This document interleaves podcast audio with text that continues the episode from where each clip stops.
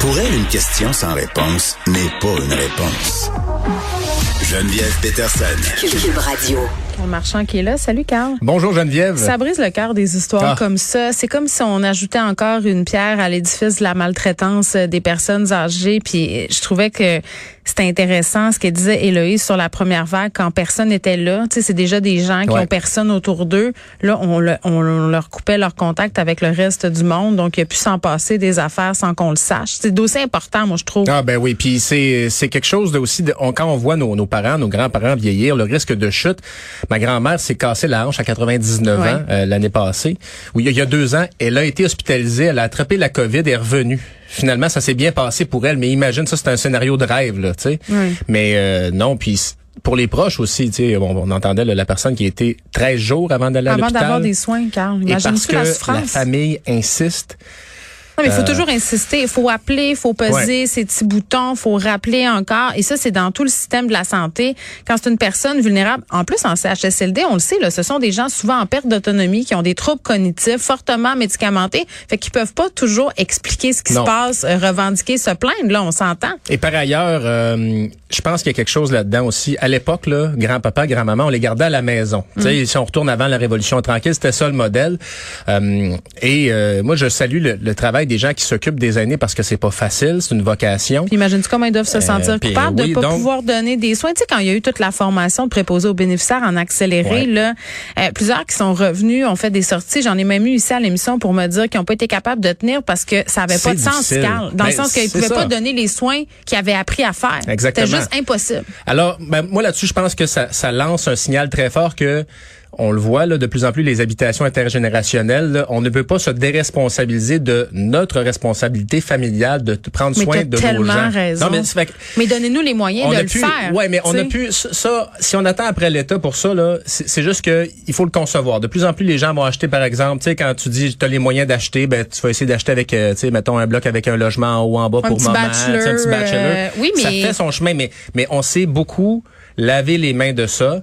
Euh, puis en même temps, je veux dire. euh, tu, tu penses qu'il va arriver quoi? Tu sais, je veux dire, on va toujours être attaché à nos parents d'une manière qu'un inconnu pourra pas l'être. En tout cas, je sais qu'il y a des gens qui font de la hein. Je pense là, mais faut, il faut En s'en rappeler qu'ils nous ont torché ces gens-là. Mais dans la façon de gérer la vieillesse au Québec, là, dans Ouais. la refonte de tout ça, euh, puis ça a été discuté par ailleurs, là, euh, bon, dans différents points de presse sur le sujet, de donner plus de latitude aux aidants naturels, tu sais, pour pouvoir sûr. avoir des fonds, pour pouvoir avoir de l'aide, parce que pour avoir été témoin, tu sais, ma mère a accompagné mon grand-père dans son cancer en fin de vie. Euh, oui, il y avait d'autres membres de la famille, mais géographiquement, c'était elle qui était Oui, il y la a plus toujours proche. une personne qui en prend plus Euh, que les autres. C'est quand même quelque chose. Là. Ouais. Ça prend de l'aide, ça prend du support, ça prend des infirmières, ça prend quelqu'un autre CLSC. affaire, Tu veux pas toujours affaire. laver ton père, là? Il veut pas lui non plus, là. Mais ça, là, c'est une autre affaire. Des fois, on a des proches aidants qui nous entourent, là, puis on voudrait aider la personne malade, OK? Mais aider le proche Non. aidant. Oubliez ça, aider le proche aidant. Parce que ça, ça vrai. va être gagnant. Donnez-lui une après-midi de pause, une journée de pause. Fais-y de la bouffe. Faites-y de la bouffe. Demandez au proche aidant ce dont il a besoin. Parce que lui, cette personne-là connaît la personne qui l'aide très bien. Ouais. La personne qu'elle aide, elle est confiante avec son proche aidant. Donc, quand elle va partir, elle se sentira pas bien. Mm. Mais aider le proche aidant, c'est ce que vous pouvez faire de plus important. Bon, tu voulais revenir, Carl, sur un autre dossier du Journal de Montréal. D'ailleurs, on a parlé au journaliste Ouais. Jérémy Bernier vendredi. Les ravages des stéroïdes. Moi, je disais d'emblée, je pensais que les stéroïdes, c'était un phénomène des années 80, Et non, ben 90, puis pas, pas en tout. Absolument pas. Et dans le- le- l'article aujourd'hui, on nous parle du cas d'Éric Thibodeau, un homme qui est décédé à 45 ans. Il consommait des stéroïdes et une histoire triste sur plusieurs plans parce que ce qu'on nous raconte, ce que l'ex-conjointe d'Éric Thibodeau raconte, c'est qu'il avait commencé à prendre des stéroïdes plus jeune pour prendre de la masse en réaction au fait qu'il avait été intimidé à l'école. Ah, c'est souvent ça qu'on entend. Pour avoir été intimidé moi-même, tu te relèves jamais totalement de ça, c'est-à-dire que Parce que c'était plus petit. non, c'est pas. Il y a pas de, de bonne raison à l'intimidation, notamment, oui. Mais c'est que veux veux pas là. J'ai bon, j'ai pas pris de stéroïdes pour pour répondre à ça, mais on a tendance à vouloir et ça va se passer dans la vingtaine. Des fois, les personnes qui ont été victimes d'intimidation vont avoir des crises de colère, veulent s'affirmer, veulent se protéger.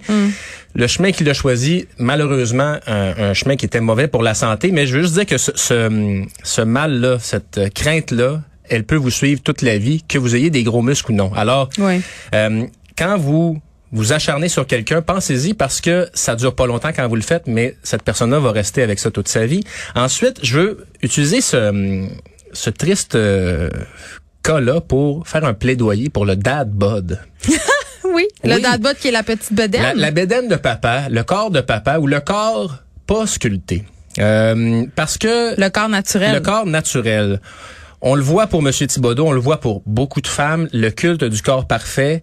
C'est, c'est plus une question de sexe, là. Je veux dire, les, les images de, de, de corps parfait, on est bombardé, que ce soit les gars, que ce soit les femmes, et ça crée une anxiété incroyable. Toi, as-tu cette pression-là d'avoir un corps parfait? T'es-tu plus self-conscious qu'avant? Ben, ma médication fait que je grossis pas. fait que ça aide. T'es chanceux. mais, mais, mais ceci étant dit, euh, il y a un gros problème là. là la, la cul- le, puis tu sais, je veux dire, là, là, tu prends des stéroïdes, là, tu raccourcis ton expérience de vie, ton, ton espérance de vie. Et c'est ton sûr. expérience aussi. Tu sais, je veux dire, tout se Oui. perd, euh, rien ne se perd, rien ne se crée, tout se transforme. Donc, les muscles que tu as de plus, là, là c'est pas de l'énergie qui t'appartenait. Euh, c'est vrai si tu essayes de rester euh, trois jours euh, debout en étant sur les méthamphétamines aussi, par ailleurs. Mais, bref, regardez vos corps. Je sais que c'est plus facile à dire qu'à faire, mais c'est à vous, ça vous appartient. C'est à vous de décider ce que vous voulez faire avec votre corps, c'est-à-dire les objectifs, là, pensez-y comme faut. Euh, puis c'est extrêmement triste de vouloir se muscler tout le temps parce que tu cours après quelque chose qui arrivera jamais. Ben, des fois, ça arrive, mais c'est très temporaire. C'est impossible de garder ce rythme-là à long terme. Puis, à un moment donné aussi, je trouve que ça devient sectaire. Tu sais, quand tu regardes euh, ces milieux-là d'ultra sportifs, puis moi, je, je suis la fille quand même qui fait énormément de sport. Là, je vais beaucoup au gym et tout ça. Mais, mais il y a comme une autre catégorie de sportifs où justement ces gens-là euh, se tiennent ensemble, ont un mode Ouais. de vie vraiment très très précis qu'ils partagent ensemble. Puis c'est- si t'es pas avec eux, t'es contre eux. Puis là, c'est on mange pas de ci, on mange de ça, on prend des shakes. Puis là, ça devient comme un peu de l'automédicamentation, Ben, l'automédication. Il y a une routine aussi qui s'installe et je peux comprendre que cette routine-là est sécurisante. Tous les jours, je vais manger le même shake Ouais. à la même heure. Donc, donc l'encadrement, Moi, ça donne- Je veux dire que, ça que, que tu te serves de ça, de l'entraînement. Je veux dire, ça, il y a, pas de problème, mais c'est juste. Fait quand ça devient euh, dangereux, La là, solution les miracle. gourous- non, mais c'est les gourous. Ben oui, ben moi, c'est moi, c'est ça mon problème, c'est les gens qui qui prennent le lead de ces groupes-là et là disent tout à coup, ben moi, j'ai j'ai la recette parfaite. Tu vas prendre ta petite pilule, tu vas Non. t'injecter Non, c'est ça. Puis c'est que si on vous dit, ben oui, tu veux faire grossir tes muscles plus vite, oui, mais il y a nécessairement une conséquence à ça. Tu sais, ce qu'il me disait, euh, Jérémy Bernier, là, c'est parce qu'on est sous l'impression aussi que les gens qui prennent des stéroïdes, car c'est des gros bifs ultra musclés, mais pas en tout, là, des Non, gens, parce que la shape athlétique est plus à la mode que la shape, justement, ultra euh, Hulk Hogan Oui. qu'on a connu avant dans les années 2000. Euh, mais il y a des gens qui utilisent les stéroïdes pour l'atteindre aussi. L'EPO, tu sais, le gars qui est mort, il prenait de l'EPO, des stéroïdes. C'est un mix souvent. euh, moi, j'aurais tellement peur là, de Ben, prendre ces affaires-là de façon non contrôlée. Il y a beaucoup de personnes qui s'entraînent aussi qui vont carburer au GHB. Hein? Oui, oui, oui, oui. Plutôt que c'est parce que le GHB ça a le même effet que l'alcool, on s'entend? Ben oui. Si tu en prends une petite et c'est très peu calorique. Alors quand tu t'entraînes et tu veux pas prendre de masse, tu bois pas de la bière, tu bois pas du vodka soda non plus. Tu prends du GHB.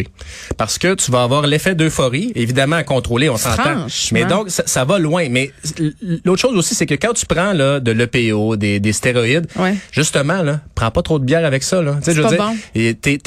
ah, j'ai mal, prends les, tout ce que tu vas prendre après, tu sais, on s'entend, un- tu infliges une un violence à ton corps. Alors, euh, ben, oui, l'entraînement. Euh, oui, l'entraînement avec, euh, tu sais, alimentez-vous comme du monde, mais c'est ça. Et, et c'est plus facile à dire qu'à faire, là, mais si vous voyez des gens qui sombrent dans tu sais, quelque chose de très précis, là, faut que je m'entraîne, faut que je m'entraîne, ben c'est un, premier signal. Tu sais, c'est un Ah, ben premier moi, signal j'en ai connu du monde de même, là, orthorexique jusqu'au bout des Ouais. ongles, là, c'est-à-dire il fallait qu'il s'entraîne, puis s'il mangeait pas selon le plan alimentaire, il, il tombait dans un état de détresse. C'est ça. Et ça, ça profond. cache une Ben, vulnérabilité sûr. mentale qui est qui est pas mal plus répandue qu'on pense. Ouais. On Sauf que faire du sport, c'est santé, Carl. Fait que Oui, souvent, ça passe inaperçu longtemps. Pierre Lavoie le dit qu'il faut pas trop en faire. Et justement, lui et sa gang sont en train d'avoir mal aux genoux parce que ces exploits-là qu'ils Ben, font, c'est sûr.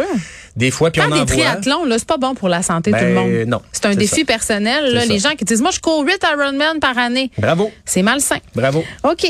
Sébastien Vettel qui poursuit des voleurs à trottinette. Chacun ses problèmes. Oui. Sébastien Vettel, euh, on imagine qu'il a plus peur de la fin du monde que du fin, de la fin du mois parce On que bon, il a une certaine, le pilote de Formule 1 là, qui a une certaine richesse. Il s'est fait voler un sac euh, lundi après le Grand Prix de Barcelone. Il était toujours euh, donc à, à Barcelone.